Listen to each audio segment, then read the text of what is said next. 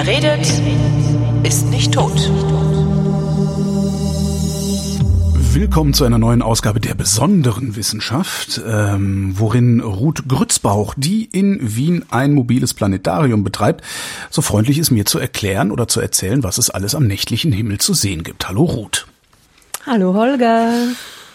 Was, was, Februar, Februar, der Februarhimmel.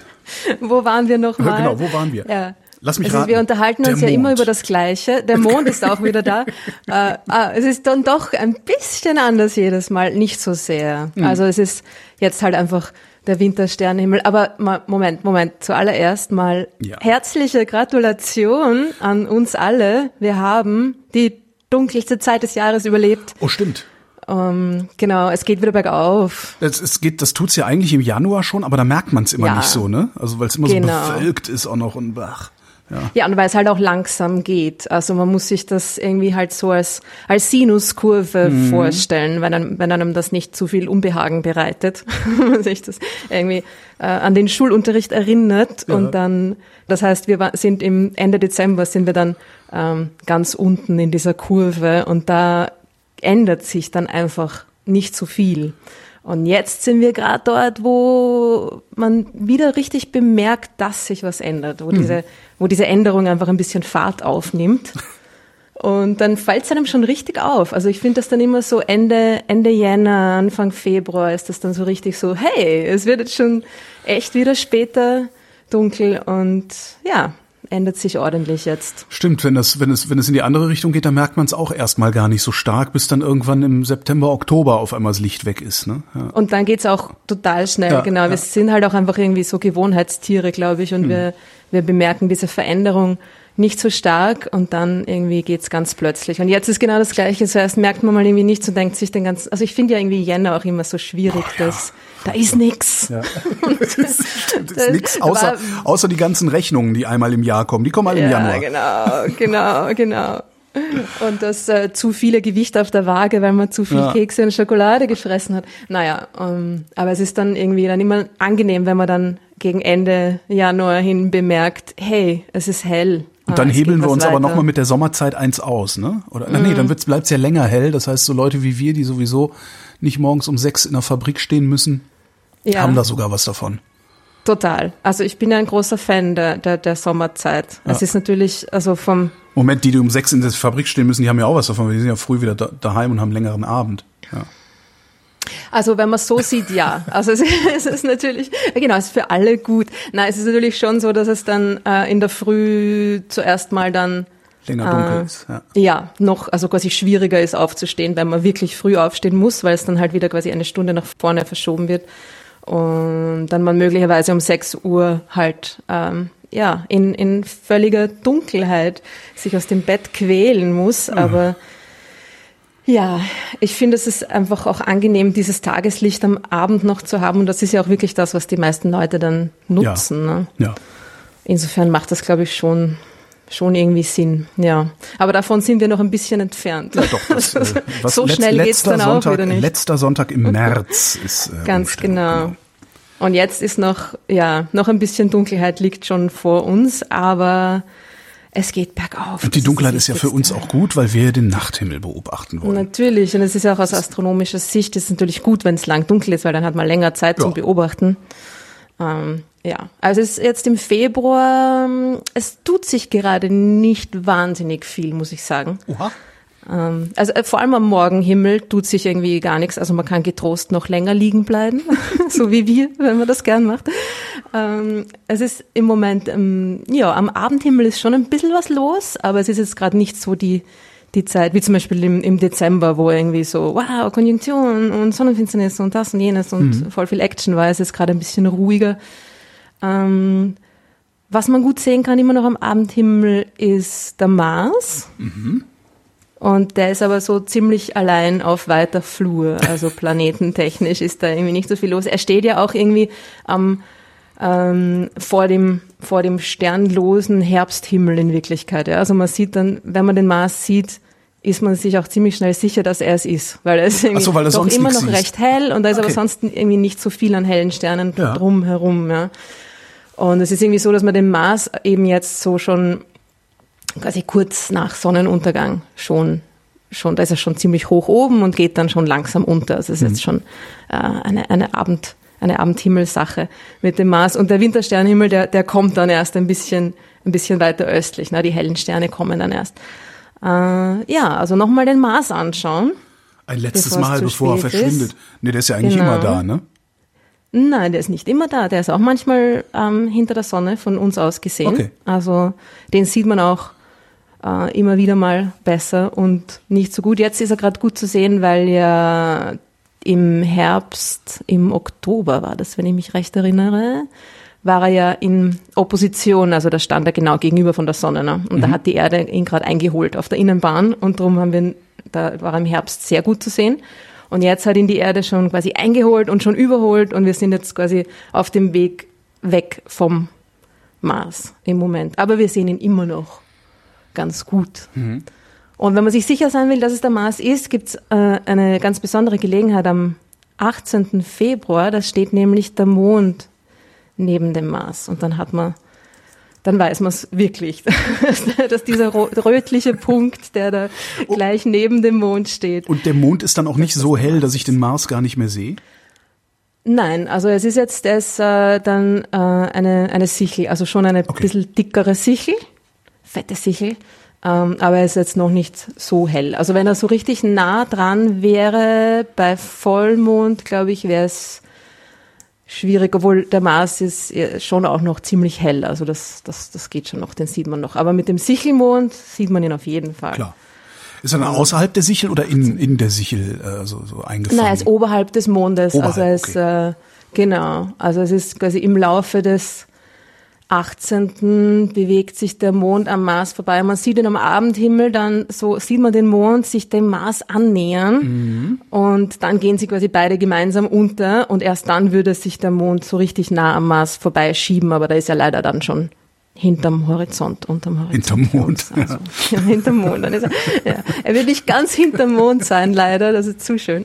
Aber ja, aber was das Allerbeste ist an dieser, an dieser lustigen Konstellation, die natürlich einfach sehr schön zum Anschauen ist, so Mondsichel und Mars nebeneinander. Aber was noch viel cooler ist, genau an dem gleichen Abend wird der neue Mars Rover Perseverance auf dem Mars landen. Um 21 Uhr mitteleuropäischer Zeit. Das heißt, wenn man, also genau gut um 9 Uhr, super zu sehen, ja? Ja. Mars, Mond gleich daneben, äh, hoffen wir auf gutes Wetter. Man sieht die beiden und dann kann man sich vorstellen, jetzt gerade landet dieses Ding auf der Marsoberfläche. Also ist geplant natürlich, ne? wenn, wenn alles gut geht, wenn hoffentlich nichts schief geht, ähm, dann wird es zu dieser Landung kommen. Und das ist schon super, wenn man sich das so vorstellt, dass das, man sieht es natürlich nicht, ja? aber, wenn man, man weiß, dass es jetzt gerade passiert. Was macht der Rover? Äh, hat er irgendwelches Spezialwerkzeug oder ist das die, die so eine Standard-Mars-Erkundung? irgendwie? Genau, Standard Rover, Genau, einer von vielen. genau, mit Na, 0815 Mars Rover. Kennen wir Und ja. schon wieder ein Mars Rover. Nein, nein, der ist, äh, der hat ziemlich viel, der hat ziemlich viele coole Sachen. Der hat auch einen Hubschrauber. Uh, Ja, Ingenuity heißt der. Also irgendwie so ähm, ein guter Einfall, ne? Einfallsreichtum heißt das eigentlich. Ja.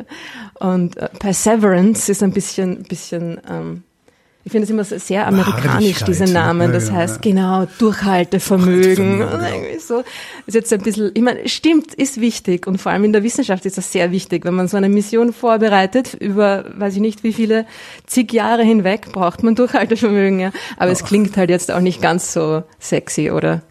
Naja, ich, Durchhaltevermögen. Also, die deutsche Sprache hat da vielleicht auch nicht die richtigen Worte für. richtig, Darum kürzen wir halt alles ab und geben ihm Frauennamen, so wie diesen ganzen Beschleunigern. Hera.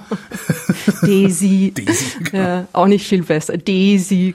Ah, die ganze Mission sehe ich gerade. Ich, ich google nebenbei natürlich. Die ganze Mission Ja, heißt klar. Mars 2020. Ja, ja, ja, ja. ja. Ja, genau, genau, weil sie halt schon 2020 losgeflogen ist. Im Juli war das, glaube ich, letztes Jahr. Können wir denn Und sicher sein, dass da nicht- Monate unterwegs. Ja? Können wir sicher sein, dass da nicht wieder äh, imperiale mit äh, metrischen Maßen verwechselt wurden, sodass das Ding einfach aufklatscht und verschwindet? Naja, sicher sein kann man sich da nicht. Das ist schon klar. Aber hoffentlich haben sie gelernt aus diesem einen sehr peinlichen Vorkommnis. Damals. Ähm, Wie hieß ja. die noch? Ich weiß es gar nicht mehr. Ich weiß es jetzt auch gerade nicht mehr, welche. Es war, Ich werd's es war auf jeden. Fall sehr unangenehm. Und natürlich, ich meine, ich meine, es ist solche Sachen, gerade diese kleinen Sachen, die passieren ja so leicht, oder? Weil Ja, bei den klar. großen Sachen schaut man nochmal extra Genau, nach. Aber genau. sowas, das glaubt ja niemand, dass das passieren kann. Und darum passiert das einfach. Das ist jetzt auch, ja, so Dinge passieren, da kann man nichts machen. Ah, aber der, es wird hoffentlich gut gehen und äh, der sucht nach Leben, ne? Also der landet in einem Krater, der früher mal ein See war. Das ist ziemlich cool. Und er untersucht die, die Sedimente, die Ablagerungen Ja. in diesem Krater. Also das sind, gibt es ja ein paar Kanäle, die in diesen Krater hineinführen. Das waren halt früher mal Flüsse und man hat da tatsächlich so Flussdelta-artige Strukturen entdeckt, so Sedimentablagerungen, die dieser, dieser ehemalige Marsfluss, oder zwei sind es sogar, glaube ich, zwei große, da hinein äh, abgelagert hat. Und genau dort äh, wird dieser Rover landen und diese Sedimentschicht untersuchen nach Spuren von Leben, soll Proben sammeln und die sollen dann sogar in einer, in einer Follow-up-Mission dann abgeholt werden. Wow. Und zur Erde gebracht werden. Äh, genau. Ja, in einer automatisierten Cool. Mission oder eine bemannte Mission dann? Na, die ist noch nicht bemannt. So weit sind wir noch nicht, leider. Also die ist, ich glaube, geplant ist dann irgendwie so Mitte der 2020er Jahre diese, diese Follow-up-Mission äh, zu schicken. Das Ding soll jetzt mal. Das heißt, das heißt aber, das heißt aber auch, lagern, dass, ne? das Ja. heißt aber auch, dass Beharrlichkeit so designt ist, dass die Proben auch leicht entnehmbar sind, die er gesammelt hat. Also weil du kannst, wenn du das automatisierst, muss ja irgendwas hinfliegen, das abgreifen und wieder starten. Äh, Das Ja. ist ja eigentlich was, was man wirklich Menschen machen lassen wollen würde. Eigentlich schon, ja. Naja, ich meine, es ist, ähm, diese, diese Proben werden entnommen, werden ähm, gelagert. Ich weiß es gerade gar nicht, wie genau, an einem ähm, leicht zugänglichen und doch geschützten Ort, nehme ich mal an, und werden dann nachher abgeholt. Das ist ja auch ähm, schon okay. Ja? Man denkt sich, gut, das macht ein Mensch. Ne?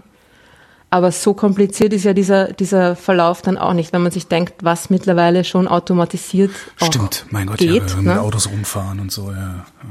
Und die Landung von diesen Rovers alleine, ich meine, die- ich habe jetzt irgendwie von der konkreten Mission habe jetzt noch kein Video gesehen, aber gibt sicher auch Videos, also keine echten. Klar, Sim Ähm. Ja. Simulationen, aber ich kenne die von, von, von Curiosity zum Beispiel, der ja damals von diesem Raketenkran ja. an der Oberfläche ab, abgesetzt wurde und solche Sachen. Ich meine, das ist alles natürlich automatisiert, vorprogrammiert und so weiter. Ja. Also Mhm. wir können da jetzt mittlerweile schon, schon ziemlich viel ohne menschliche Hilfe auch machen, ja. Aber das wird auf jeden Fall spannend. Und vor allem also ich, zuerst ja. mal die Landung und dann äh, ist der, der, der Hubschrauber fliegt dann halt auch los und untersucht dann die Oberfläche und sucht nach weiteren guten, interessanten Orten. Ne? Also das kann man natürlich schon durch diese ganzen Orbiter, die es um den Mars gibt mittlerweile, Ja. die die Oberfläche ganz genau äh, abbilden und so weiter, geht das natürlich auch schon gut. Aber wenn man dann natürlich direkt einen Hubschrauber dort hat und die Oberfläche abfliegen kann, also ist schon Also ich werde, das ist ein Hubschrauber, nee, ne? das, das wird schon so drohnenartig, ne? So Ja, Multicopter, Drohnen, genau, ja. Hubschrauber ist jetzt ein bisschen, ähm, ja. Aber kann, kann der was anderes als erkunden? Landen und Proben nehmen? Wahrscheinlich nicht, ne? Nee, ich glaube, der soll nicht landen und Proben nehmen, sondern der soll rumfliegen und erkunden, ja. Das heißt, da muss Perseverance dann hinterherfahren. Ähm, Genau, Was im Zweifelsfall genau. Monate und Jahre dauert. Äh, die ja Die sind sehr langsam ja. unterwegs, das stimmt, ja. Aber ich glaube jetzt nicht, dass das Ingenuity da irgendwie mit Macht 2 durch die Gegend fliegt. Also Okay. der ist, glaube ich, auch dementsprechend nicht so schnell unterwegs. Weißt du, wie lange, also weil diese, diese Geräte, sie sind ja doch höherer Strahlung ausgesetzt und widrigen Umweltbedingungen, wie, wie lange die halten, wie lange die da überleben können? Ähm, naja, der letzte Rover, der, also Curiosity ist ja auch noch unterwegs. Ja. Ähm, der, der Rover davor, ähm, Opportunity, ne, hieß der, Das weiß ich leider nicht. glaube ich jetzt. Der, der ist ja dann in einem Sandsturm, ähm, ja, haben sich die, die, die, die Solarzellen quasi mit seiner dünnen Schicht Ah, okay. belegt. Das heißt, der müsste eigentlich auch nur mal Energie mehr abgebürstet werden und würde dann Ja, weiterfliegen. genau, genau. Okay. Ja, das kann man doch mit der Drohne machen. Die braucht doch nur mal äh, tief, tief auf das Ding drauffliegen und das Das, wegwehen. ist, das klingt schon wieder so nach einem, nach einem Filmplot. Schickt mal Bruce Willis und der setzt sich auf den Hubschrauber drauf und äh, erledigt das. Naja, ganz so einfach ist es auch nicht. Ähm, gut, die Lande, die, die landen ja auch alle an verschiedenen Orten, ne? also dass jetzt der eine Rover dem anderen zu Hilfe kommt, mhm. eher nicht. Das, und der Unterschied ist auch der, dass äh, Perseverance nicht ähm, solar betrieben ist, sondern äh, der hat einen kleinen Atomreaktor Nein. drinnen. Ähm, der wird mit, mit Plutonium, ne, nehme ich mal an. Ja, aber du nicht. mich dann immer so Details. Nein, nein, nicht. Das ist, das ist so wie, Ahnung, das ist so wie bei Satelliten auch. Ja. Ne? Also da ist jetzt ja kein richtiges Atomkraftwerk drin, sondern Nein. das strahlt, erzeugt Hitze über die Strahlung und dann äh, darüber. Äh, ja, okay. Genau, eine, Ja. eine Mini-Version quasi. Ja. Und da, um solche Dinge halt auch zu vermeiden, so Unvorhergesehenes, ähm, ja, haben sie sich diesmal auf diese Lösung geeinigt. Das heißt aber natürlich auch, dass der äh, dann auch eine, eine beschränkte Lebensdauer hat, wenn diese, wenn der, der, der Treibstoff quasi aus ist, dann ja, Ja, aber das dürfte ja wahrscheinlich er länger stehen. strahlen. Aber das ist jetzt genau, das steht sicher auch in der in der Missionsbeschreibung, was die Lebensdauer ist von Perseverance, sind sicher einige Jahre. Mhm. Sonst würde man das ja gar nicht machen. Ähm, aber eben, dann kommt, wie gesagt, wenn alles gut geht, Mitte der 2020er nochmal eine, eine Follow-up-Mission, die dann quasi wirklich dann den, schon, schon den Mars schon ziemlich gut für die, für die menschliche Follow-up-Mission vorbereitet. Ne? Haben wir überhaupt Marsmaterial auf der Erde bisher? Nee, ne? Also wenn, wenn, wenn, wenn das Ding dann Gesteinsproben zurückbringt, dürfen das dann die also ersten wir haben na, keine, sein? Also na, zurückgebrachtes haben wir nicht, aber vielleicht haben wir durch den Weltraum zu uns geflogen. ja, klar, ja. Ja. Also Mars-Meteoriten weiß ich jetzt gar nicht. Aber würde mich wundern, wenn es da keine gäbe. Aber es ist noch kein, ähm, es sind noch keine Proben von einer Raumsonde zurückgebracht worden. Mhm. Also das wäre schon was ganz was Besonderes, ja. Ja, na, der, ist, der, der kann schon ziemlich viel. Und was auch lustig ist, ist, es ist nicht der einzige äh, Rover, nicht die einzige Mars-Mission, die gerade unterwegs ist oder schon fast angekommen ist beim Mars. Es sind ja im letzten Sommer noch zwei weitere Mars-Missionen gestartet, nämlich eine chinesische Mission, Ah, die äh, auch einen, einen Rover, also einen, einen Orbiter und einen Rover auch beinhaltet und sehr ähnliche Missionsziele das war die mit diesem hat, komischen also Namen, auch der auch. Tianwen heißt Ach so, nee, dann war es doch was anderes. Okay. Ähm, ja, und soll auch nach Leben suchen, genau. Um, ich finde es immer, ich finde es so lustig. Es erinnert, mich- kennst du Space Force? Ja. Serie. ja. Als, ich habe es irgendwie gelesen über diesen chinesischen Mars-Rover und er landet ja auch Ja. nicht allzu weit weg Genau. Von Perseverance. Und ich, also es ist, Ach so, ach tatsächlich, ist das denn? kannst du dir vorstellen, irgendwie Perseverance und Ingenuity auf dem Weg zum, zum chinesischen Oh. Rover und die sich gegenseitig irgendwie ihr Plutonium ausbauen oder, ja, nein. Aber ist das denn eigentlich eine gute Idee, dass, ja, ich sag mal so, jeder, jede Großmacht ihre eigene Mars-Mission macht? Oder wäre es nicht schlauer, eine große Mars-Mission gemeinsam zu machen? Oder ist es vielleicht, ist, ist es sinnvoll, dass an drei verschiedenen Stellen irgendwelche Rover unterwegs sind, so- solange die Erkenntnisse dann wenigstens geteilt werden? Wenn, ja, genau. Also wenn die Erkenntnisse geteilt werden, glaube ich, ist das vi- vielleicht sogar besser. Es ist immer gut, wenn man Dinge unabhängig macht, auch. Mhm. Also es ist natürlich gut, wenn man Dinge gemeinsam macht und das funktioniert ja auch. Das sind ja riesige Kollaborationen. Also man sagt jetzt Perseverance von der NASA, aber da ist ja nicht nur die NASA dran beteiligt. Ne? Also diese Kollabor Kollaborationen, wenn ich es noch rausbringe, die finden natürlich statt, zwangsweise. Aber es ist auch gut, wenn zwei verschiedene Missionen, die jetzt nicht quasi gemeinsam geplant wurden, unterwegs sind, weil die Mhm. haben, man hat dann irgendwie eine Art unabhängige ähm, Baseline. Also es sind, Ja. werden doch leicht andere Methoden verwendet, andere, andere ähm, Materialien, andere Experimente. Also das ist schon, das, das, das bringt schon auch was, ja. Und vor allem finde ich, ist es auch, ich meine, es ist auch irgendwie dieses, natürlich möchte man sich lösen von diesem nationalstaatlichen Mhm. Denken und wir machen das und so, ja, idealerweise, schon klar. Aber davon sind wir halt leider auch noch recht weit entfernt.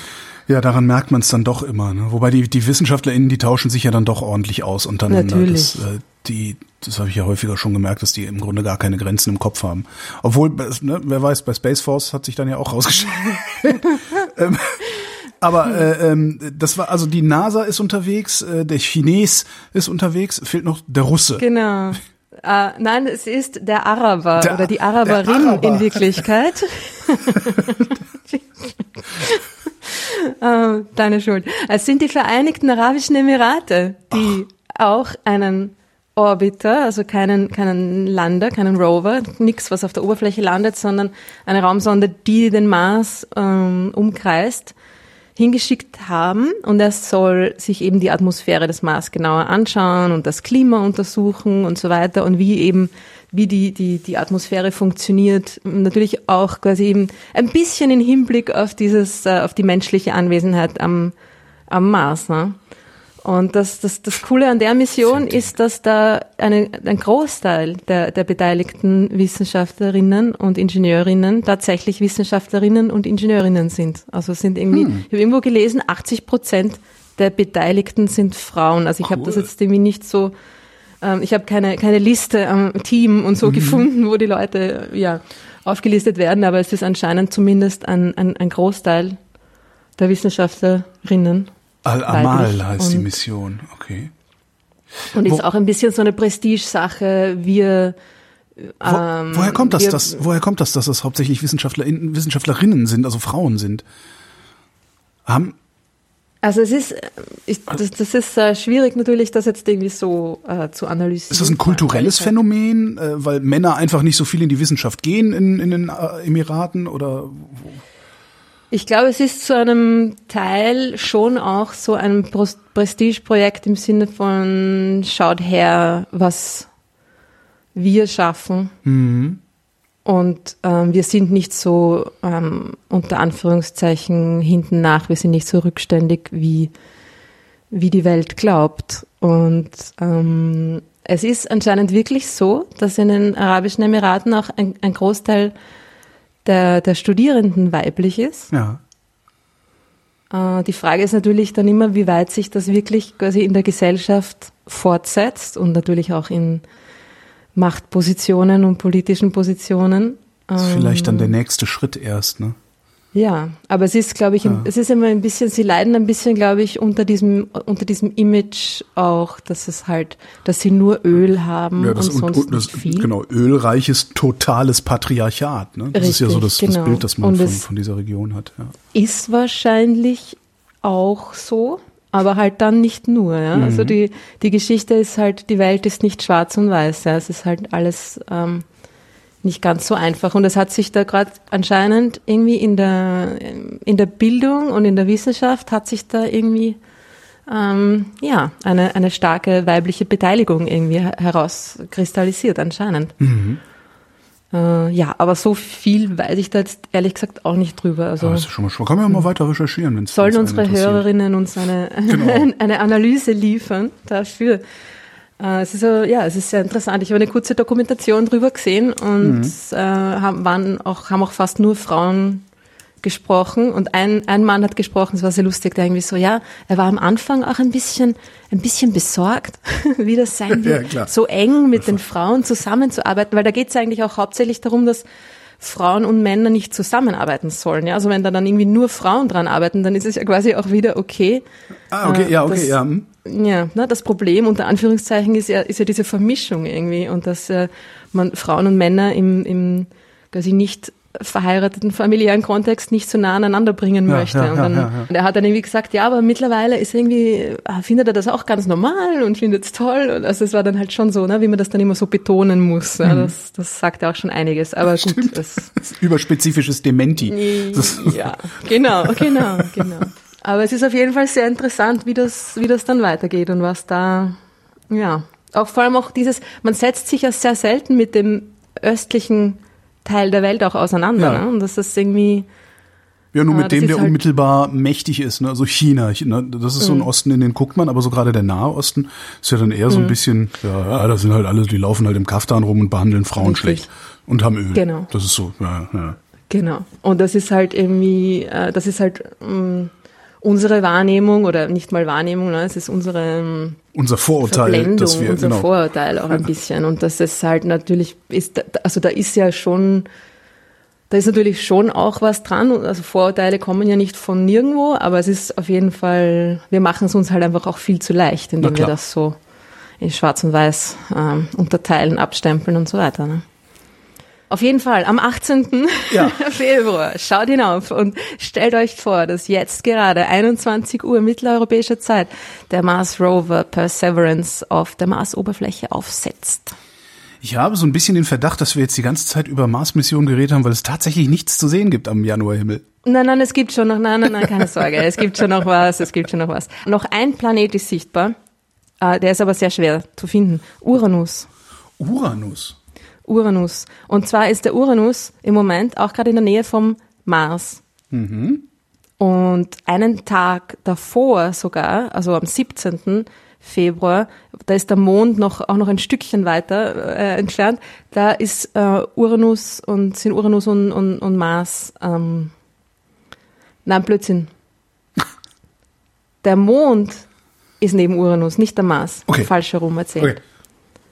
Es ist irgendwie, ich schaue dann immer gleichzeitig auf, eine, auf die Planetariumssimulation und dann ist es irgendwie jetzt in die falsche Richtung. Egal. Äh, der, ähm, der Mond bewegt sich ja am Himmel entlang. Ne? Das heißt, in, in einem Tag ist er irgendwie ein Stückchen, steht er ein Stückchen weiter Richtung Osten. Und das heißt, wenn man vom, am 18., wo halt das große Ereignis stattfindet, dann äh, einen Tag zurückgeht, der 18., dann ist äh, einen Tag davor der Mond noch ein Stückchen weiter westlich und ähm, neben Uranus, also Uranus neben dem Mond, oberhalb vom Mond. Es ist Oberhalb aber vom so, dass der Uranus quasi gerade noch mit freiem Auge sichtbar ist bei idealen Bedingungen.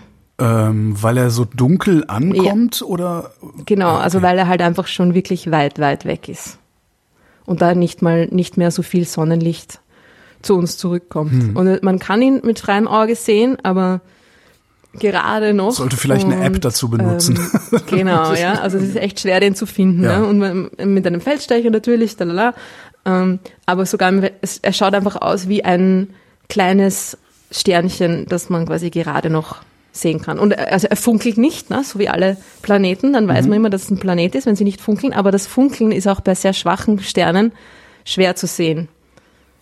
Das heißt, das ist bei den helleren Sternen fällt einem das Funkeln mehr auf. Ja, ne? Also klar. unseren Augen fällt das mehr auf. Und bei den, bei den sehr schwachen Sternen, die scheinen dann oft auch nicht zu funkeln. Und darum ist es, es ist eine Herausforderung, Uranus zu finden, aber eben kann man probieren, wenn man einen halbwegs guten Feldstecher hat und die Geduld. und was man auch noch mal sehen kann, bevor es zu spät ist, ist Andromeda, unsere Nachbargalaxie. Wie zu spät? Die verschwindet. Naja, bevor sie untergeht. Ach so. Genau. Also die, die, die, plötzlich war sie weg. Na, ganz im Gegenteil, die kommt ja auf uns zu. Ah ja, genau, das war ja, genau, das war ja große Klatsch. Genau. Die gro große, naja, Kla- Klatsch wird's nicht machen. Das sagt ihr jetzt, aber wer weiß. Wusch nachher- wird's machen. Wusch, der große Wusch. wie die Sterne durcheinander durchfliegen und aneinander vorbeifliegen.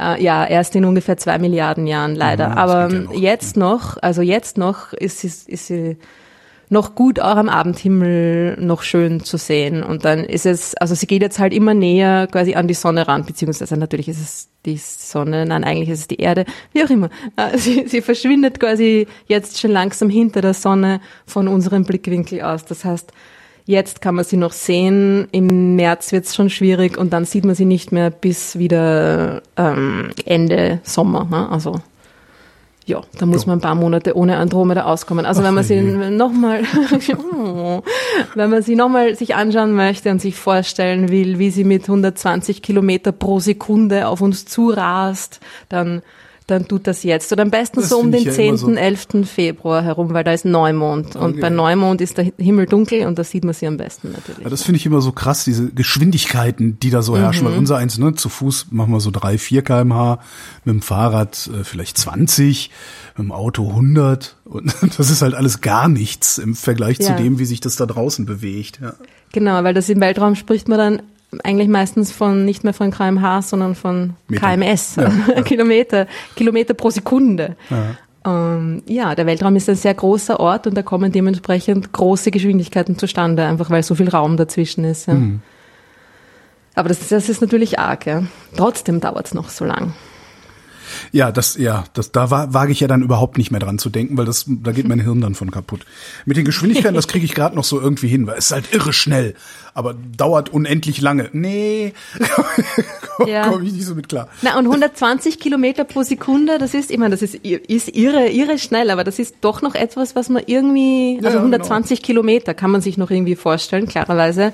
Und dann ähm, zählt man irgendwie 21, 22 und, Und jede, jede Sekunde. genau. Ja. Genau, ja. Schon super, ja. Aber das, das kriegt man noch irgendwie in, in, ins Gehirn hinein, Ja. ja. Der, den Rest nicht mehr so sehr, ja. Und auch die anderen Dinge, die es jetzt noch zu sehen gibt, äh, es wird, wird jetzt auch ein bisschen schwieriger, noch die in den Kopf hineinzubekommen, weil eben, wie gesagt, planetentechnisch nicht mehr so viel los, sondern systemmäßig, wir müssen jetzt schon ein bisschen ähm, weiter hinausgehen. Äh, ein ziemlich cooles Objekt, das man im Moment gerade relativ gut sehen kann, äh, ist kein Stern. Es ist noch nicht, nicht außerhalb der Milchstraße, also so weit, so weit nicht. Ja? Es ist Okay. noch in der Milchstraße. Aber äh, es ist ein Nebel. Uh, Und zwar ist es äh, M1. Das M1. erste Objekt im, genau, äh, das erste, im äh, Messier-Katalog. Ach so, ein ja klar, die werden ja durchnummeriert. alter Ja, Katalog klar. und so weiter, genau. Der, äh, der hat, äh, der Herr Messier, französischer Astronom, Charles Messier, hat irgendwie alle, alle Dinge, die äh, ihm auf die Nerven gegangen sind, weil sie nicht wie Sterne ausgesehen haben, äh, katalogisiert. Also im Grunde war der an, an Kometen interessiert und diese, diese nebeligen Flecken am Himmel, die haben seine Kometensuche erschwert, weil dann, oh, schon wieder ein nebeliges Ding. Ah nein, kein Komet. Mist, ja, so irgendwie. Und Verstehe. dann hat er sich gedacht, jetzt macht er mal einen Katalog von all diesen nebeligen Objekten. Da hat man natürlich noch nicht gewusst, was die überhaupt sind. Dementsprechend sind da viele äh, verschiedene Objekte da. Sind Galaxien dabei, sind, sind Sternentstehungsnebel dabei und auch, so wie in dem Fall von M1, äh, explodierte Sterne, die natürlich auch Nebel erzeugen quasi, ja, Der Wolken. Krebsnebel übrigens. Der Krebsnebel, Ja, genau. Sieht irre Und aus. Es sieht Also ich sehe irre ein aus, wenn man sich das das ist anschaut. Wahnsinn, ja. Mhm. Ziemlich gute Bilder gibt's von dem. Äh, Und der ist, äh, vor allem ist es, ist der besonders, weil den gab's vor tausend Jahren noch nicht. Also, Das Ding ist gerade erst explodiert. äh, Gerade erst, ja, vor tausend Jahren. Hm. Ja, das ist ja Genau. gerade erst. Ja, Auf astronomisch schon, Ja, ja, genau. ja. Also es ist in Wirklichkeit das ist ja selbst nicht viele geologisch. Objekte am Himmel, die tausend Jahre alt sind. Ja, selbst Nur geologisch 1000 ist das extrem jung. Also das ist Ja. tausend Jahre. Mein Gott, was hatten wir vor tausend Jahren? Da, da gab's, war das Römische Reich schon im Eimer. Also das ist so genau, lange also wagen wir her, uns ja. wieder auf ein historisches Vergleich. Und das ist tatsächlich nur ein Stern, der das Ding bildet, sozusagen. erzeugt hat. Hat erzeugt genau. hat, genau. Also das ist ein, ein äh, Supernova-Überrest. Dieser Stern ist vor 1000 Jahren als Supernova explodiert. Und wir wissen ganz genau, wann der explodiert ist. Im Jahr 1054. Das ist gesehen Und das wissen worden. wir, ja, richtig. Wir wissen das nicht, weil wir es so genau zurückrechnen können, wann das passiert ist, sondern weil das von chinesischen Astronomen äh, aufgezeichnet wurde. Die haben ihre Beobachtungen beschrieben und es war ein, ein das muss ein, ein arges Ereignis gewesen sein. Das war, das Ding war zwei Jahre lang am Himmel sichtbar Wow. und 23 Tage davon am Tag. Wie hell ist das, wenn es sichtbar ist? Also es ist am Himmel sichtbar, ist das so eher so Daumennagel groß oder Stecknadelkopf? Wie? Na, das ist gar, das ist ein Punkt. es Das ist nur wie ein, es ist nur ein Punkt, ja. aber ist sehr hell und darum sehen wir ihn. Richtig. Okay, verstehe. Genau. Also das ist, es ist äh, in dem im Fall von der Explosion ähm, war die schon sehr hell, aber unsere Freundin Peter Geuze, wenn die eines Tages geht, also diesen, die wird noch mindestens hundertmal so hell sein. Okay, und das wird dann aber tatsächlich Stecknadelkopf groß zumindest aussehen dann, ne? Weil es so viel Licht ist. Es schaut, es stimmt, es schaut für unsere Augen größer aus. Ja, das stimmt. Also es wird immer noch, man wird trotzdem, es, es wird trotzdem wie ein Punkt ausschauen. aber einfach extrem, extrem hell. Also wenn man zum Beispiel Venus, wenn sie sehr hell ist, ja auch manchmal am Tag noch sehen kann. Ähm, diese Explosion, also Beta Gauss ist sowieso viel heller als Venus, äh, aber die Explosion, die die M1 den Nebel erzeugt hat, war auch nochmal hundertmal so hell, wie, wie, wie Venus äh, sein kann, wenn sie sehr, sehr, sehr hell ist. Ja. Also es ist einfach, ein, man muss sich vorstellen, Taghimmel, blauer Himmel und du siehst einen, einen, einen Punkt, Ja. einen leuchtenden Punkt am Taghimmel. Ja. Das ist schon wirklich was Besonderes. Und jetzt, tausend Jahre später, schaut er eben so aus, mit diesen, mit diesen bunt leuchtenden Filamenten, die man da in diesem Hubble-Bild auch sehr gut sehen Muss kann. Hubble, muss Hubble dafür stundenlang dahin gucken oder kann ich das auch von der Erde aus mit einem einfachen Teleskop Mhm. Ja. besser als nur als Punkt Man- erkennen? kann sie mit einem man kann ihn mit einem einfachen Teleskop schon schon erkennen. Also man sieht den eigentlich auch von seiner Helligkeit her würde man den auch schon mit freiem Auge sehen. Ja. Und mit einem kleinen Feldstecher sieht man ihn auf jeden Fall. Mit einem Teleskop sieht man dann schon die, die, die Form ein bisschen. Ja? Also wahrscheinlich nicht die Farben, weil unsere Augen sind ja, also die, unsere Farbwahrnehmung funktioniert ja erst bei einer ziemlich hohen Lichtintensität. Ja. Ja. In der Nacht sind alle Katzen grau und, und so auch die Nebel. Äh, darum würde man jetzt die, die Farben noch nicht so gut sehen natürlich. Ja. Die sieht man dann auf diesen Hubble-Bildern. Die sind ja auch äh, ein bisschen intensiviert da, die Farben. Ne? Äh, aber er hat, diese Farben sind schon echt, ja, nicht ganz so, es würde für unsere Augen nie ganz so intensiv aussehen. Ja. Ja. Aber man kann in einem kleinen Teleskop dieses Ding auf jeden Fall schon, Diese schon, Farben schon sind echt. ausmachen, Das ja. finde ich, das finde ich ja auch so das Faszinierende, dass dieses, Ja, dass es so bunt ist und, und Mhm. nicht einfach nur, ja, ja. Das sind die verschiedenen chemischen Elemente, Ja, die in diesem es Stern halt, es sieht halt erzeugt alles, im, das, das ist auch eigentlich der Witz. Das, was in den 60er Jahren in äh, Raumschiff Enterprise in der ersten Staffel, was sie uns da alles gezeigt haben, hat sich dann 20 Jahre später als echt rausgestellt. Also das, das, Genau, das es sieht wirklich so Es, aus. genau, es sieht am Ende wirklich so aus. Finde ich total faszinierend. Bis auf die das ist nur, das ist nur so- Film. ja, genau. Und die Klingonen, da haben wir auch noch. Ja, die waren, glaube ich, auch nicht echt. Ne? ja. Aber sonst, ja, es ist einfach der, also der Weltraum ist, äh, da, da ist viel schwarz und viel nichts, aber wenn man, wenn man genug Geduld hat, lang genug er unterwegs bunt, ist, ja. dann wird er bunt, ja. Und das sind einfach, ja, das sind diese chemischen Elemente, die, Mhm. die die Sterne erzeugen und die dann, die dann zum Leuchten angeregt werden. Und diesen, im Fall von, von diesem M1, von diesem Stern, den, den, den toten Stern, den gibt's ja auch noch. Den was? Ach, den Also toten Stern, den Stern. Den toten, der, der ja. Überrest Ja, quasi von dem explodierten Stern. Der ist nicht zu einem, ist an einer Supernova explodiert, ist aber nicht zu einem schwarzen Loch geworden, sondern ist ein Neutronenstern. Mhm. Also der hat quasi gerade noch nicht genug Masse gehabt, um äh, zu einem schwarzen Loch zu kollabieren, sondern den, den hat der, den konnte der, der Druck zwischen den Neutronen, Entartungsdruck nennt man das, ja, wenn man die, die Neutronen quasi gegeneinander stoßen und nicht mehr zusammengequetscht werden können, hat das noch aufgehalten, diese, diesen Kollaps. Und jetzt, ähm, genau, besteht der aus einem extrem dichten Material, Das so vor sich hin blitzt. das ja, also vor allem in dem Fall auch ziemlich schnell sich dreht. Diese Neutronensterne, die sind ja extrem kompakt. Ja, dieses Ding, das war mal natürlich größer als die Sonne, massiver als die Sonne und ist jetzt auf äh, ungefähr 20 bis 30 Kilometer runtergeschrumpft. Uh, Das ist so groß wie eine Stadt, wow. eine Großstadt, aber trotzdem. Aber Das heißt, dass dieser, diese ganze Masse, also es hat quasi die Hälfte seiner Masse oder vielleicht sogar mehr verschleudert. Ja, okay, aber der Rest, der Rest ist dann Kern- konzentriert auf diesen 30. Richtig. Äh, ja. Genau, das heißt, das ist immer noch so wahrscheinlich ungefähr die Masse der Sonne, ja? oder, oder vielleicht die halbe Masse der Sonne. Auf Mhm. jeden Fall sehr viel ja? und auf einem extrem kleinen Raum zusammengequetscht, ja? 30 Kilometer. So groß wie eine Stadt. Das ist, das ist verrückt, ja. Ja. Äh, Und de- dementsprechend rotieren die auch so schnell. Also, weil die, also jeder Stern dreht sich, jeder Stern rotiert und wenn du etwas, das sich dreht, komprimierst, dreht sich schneller und schneller und schneller. Das ist diese berühmte Drehimpulserhaltung. Ja. Und die, dieser, dieser Neutronenstern, der dreht sich 30 Mal pro Sekunde. ja.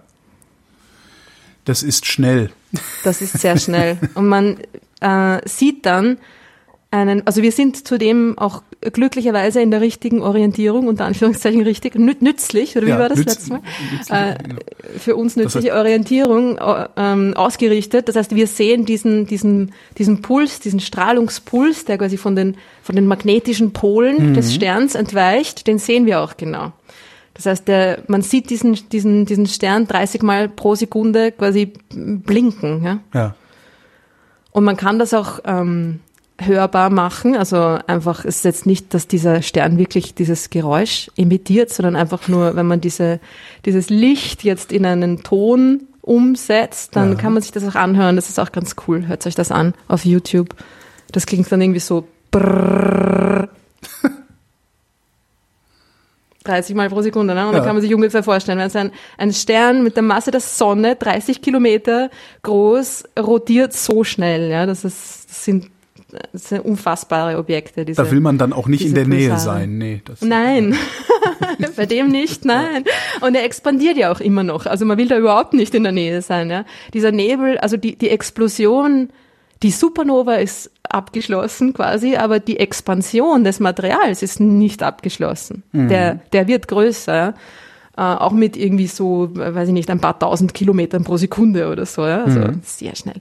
Und man kann den wirklich, man kann beobachten, wie der größer wird. Wenn man den jetzt in zehn Jahren nochmal beobachtet, dann erkennt man, dass der größer ist. geworden ist. Ja? Das ist schon ziemlich cool. M1, schaut euch den an. Und der ist genau oberhalb vom Orion. Der ist auch gar nicht so schwer zu finden, nämlich. Das ist auch cool. Also wenn man den Orion sieht, das Sternbild ist jetzt auch gerade äh, im Februar sehr gut zu sehen. Voll Kann man auch nochmal Peter Golze Hallo sagen. Ne? Kann man nochmal Hallo sagen, genau. Und äh, von Peter Geuze und dem anderen Schulterstern, genau quasi dazwischen, auf halbem Weg, ähm, nach oben, ist noch ein, quasi den Kopfstern vom Orion, sagen wir mal so. Und wenn man dann genau da noch weiter nach oben geht, in einer geraden Linie, stößt man auf diesen M1. Also es ist immer gut, wenn man natürlich irgendwie eine App oder Sternenkarte zur Hand hat, schon klar, ja. Aber kann man eben, wie gesagt, sogar schon mit einem mit einem Feldstecher, wenn man wo ist, wo es sehr dunkel ist. Ich muss mir kann man unbedingt sowas noch. Ich, es- wir hatten jetzt auch irgend- irgendeinen Kommentator, der gefragt hat, könnt ihr irgendein äh, Teleskop oder sowas empfehlen?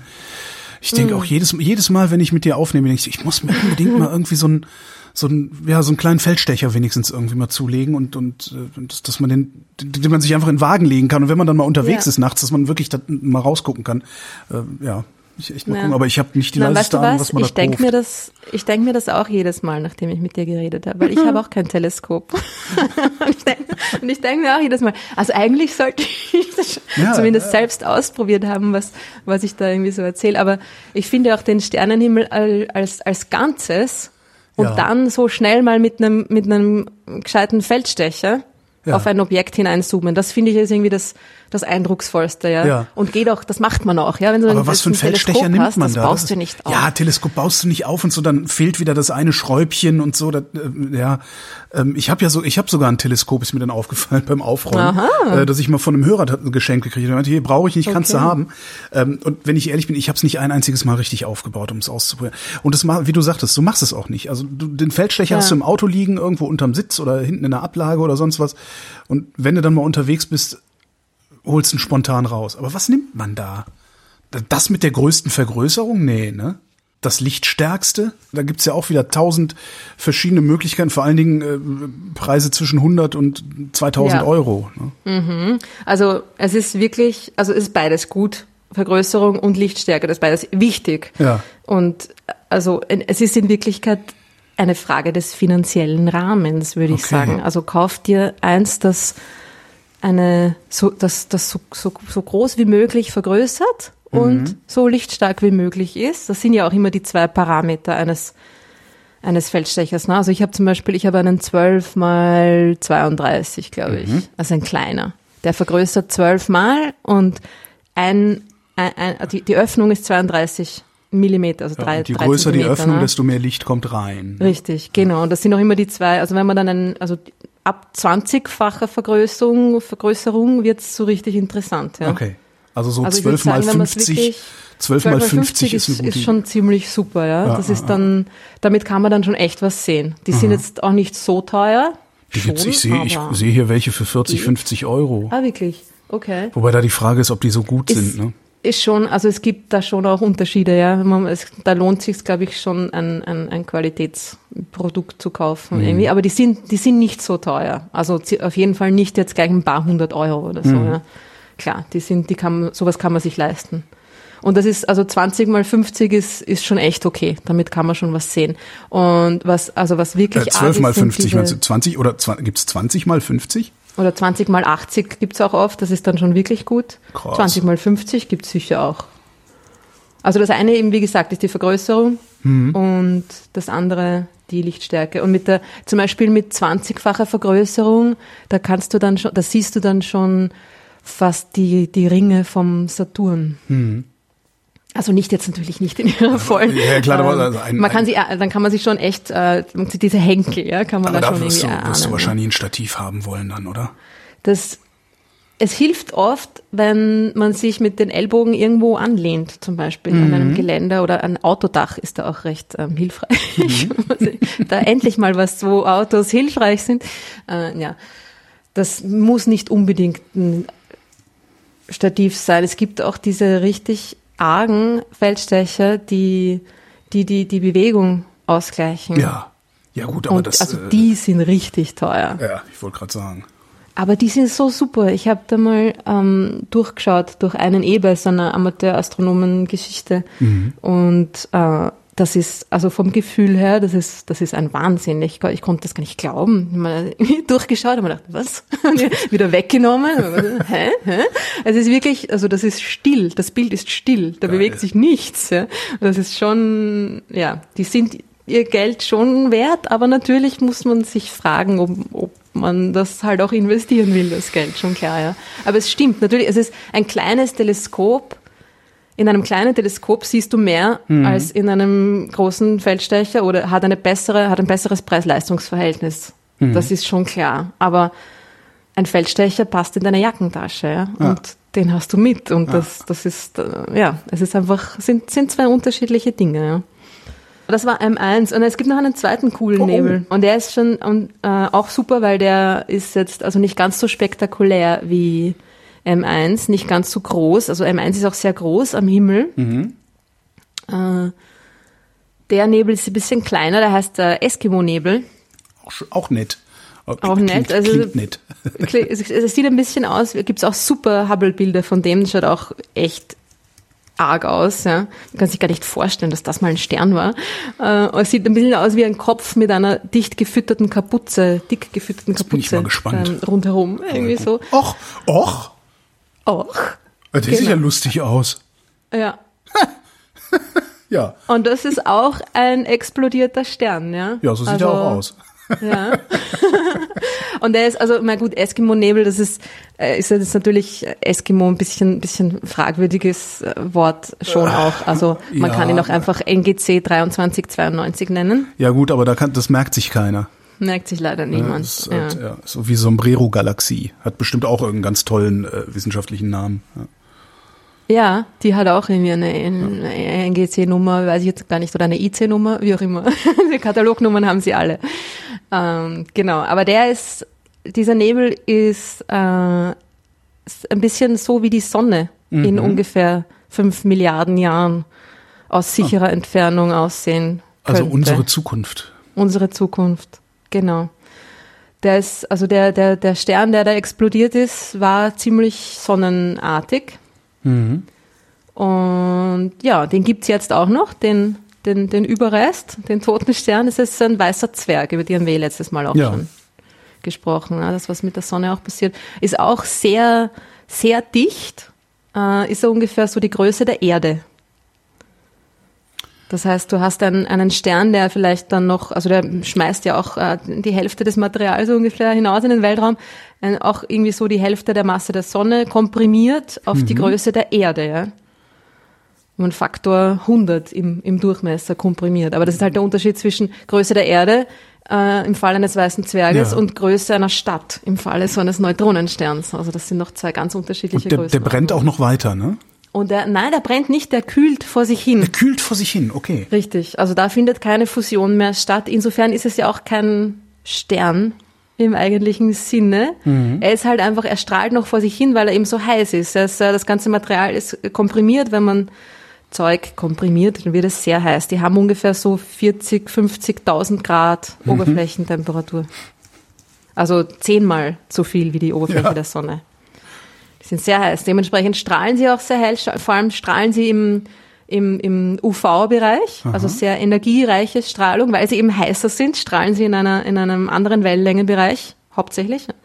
Und dieses UV-Licht ist auch das, was diesen, dieses, diese Kapuze da zum Leuchten bringt. Ja? Ja. Das ist das, was man da sieht. Und es ist ein ziemlich durchschnittlicher weißer Zwerg, ziemlich durchschnittlicher planetarischer Nebel, so nennt man diese Objekte, ne? planetarischer Nebel. Ist auch ein sehr irreführender Name, wie so oft in der Astronomie, historische Gründe für, für Namen, die ähm, nichts mit dem, mit dem eigentlichen Ding zu tun haben, hat nichts mit Planeten zu tun. Äh, das war ist die Schuld von, von Herschel, der den Uranus entdeckt hat, William Herschel, der äh, so diese planetarischen Nebel auch untersucht hat und es hat ihn so an den Uranus erinnert. Und darum hat es sie planetarische Nebel genannt. Sehen aus Super. wie der Planet, den Ja, ich ja, entdeckt habe. Super. So ein bisschen halt, ja. Aber der ist auch, also der ist jetzt schon wirklich, der ist mit einem Feldstecher schon sehr schwierig. Also das, da bräuchte man jetzt wahrscheinlich schon ein kleines Teleskop, Okay. um den zu sehen. Aber ist auch cool, einfach so die, das ist das, was ähm, der Sonne auch passieren wird, ne? Das kriegt dann aber niemand mehr mit. Nee, das, das natürlich nicht. Aber darum schauen wir uns das ja jetzt an. wo Damit es- wir wenigstens wissen, was die anderen nicht mitkriegen. Edge Badge. Ja. Das ist ziemlich cool. Also diese beiden Nebel kann man sich gut anschauen im Februar. Diese beiden explodierten Sterne. Und nicht vergessen nochmal die Andromeda, bevor es zu spät ist. Und Mars. Äh, ganz wichtig. Mit dem, mit dem Rover drauf, der gerade landet. Und das wär's schon wieder Na denn, dieses Monat von mir. warten wir auf den nächsten Monat. Das wäre dann der März. Ruth Grützbauch, vielen Dank. Gerne.